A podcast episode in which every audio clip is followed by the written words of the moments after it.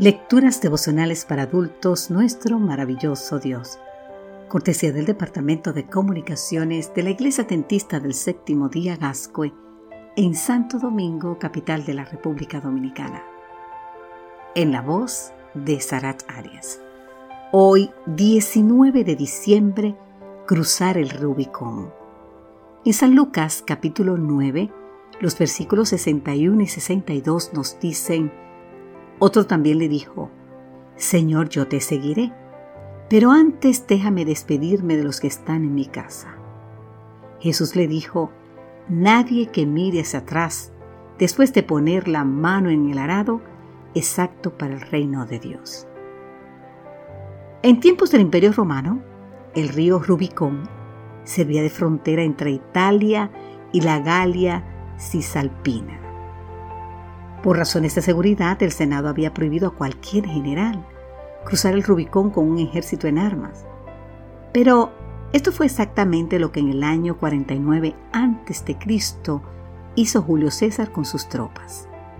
Se dice que cuando César llegó hasta la orilla del río, dudó antes de cruzarlo, pero instantes después diría las famosas palabras Alea Hactahed, en español, la suerte está echada. Pasar el Rubicón desde entonces significa correr grandes riesgos, dar el paso definitivo sin temor a las consecuencias. Teniendo como telón de fondo este pasaje de la historia, bien podríamos decir que el hombre del cual habla nuestro texto de hoy no se atrevió a cruzar el Rubicón. No fue Jesús quien lo llamó. Él mismo se ofreció a seguirlo pero puso una condición. Antes déjame despedirme de lo que están en mi casa. ¿Qué quiso decir con eso de despedirme? De acuerdo con el libro El Comentario Bíblico Adventista, se trataba de algo más que un breve regreso a la casa. Según la costumbre del cercano oriente, podía llevar meses o un año arreglar los asuntos domésticos. La respuesta de Jesús fue categórica. Nadie que mire hacia atrás, después de poner la mano en el arado, es apto para el reino de Dios.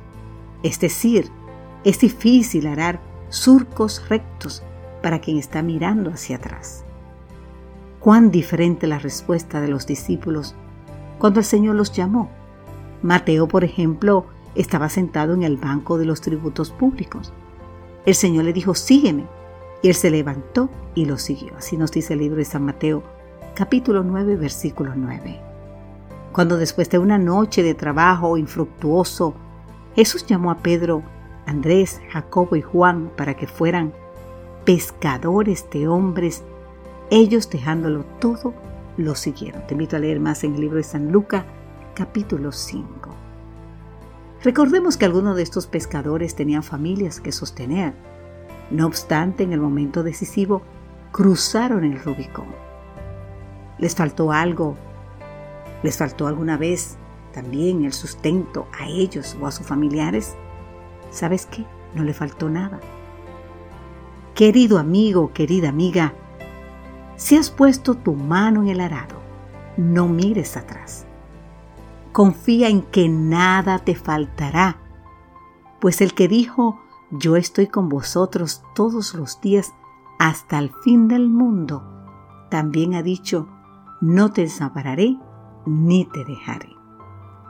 Amado Jesús, tú que llegaste hasta el Calvario sin mirar atrás, ayúdame a mantenerme firme y fiel hasta el final, sin importar el precio que deba pagar. Amén, Señor.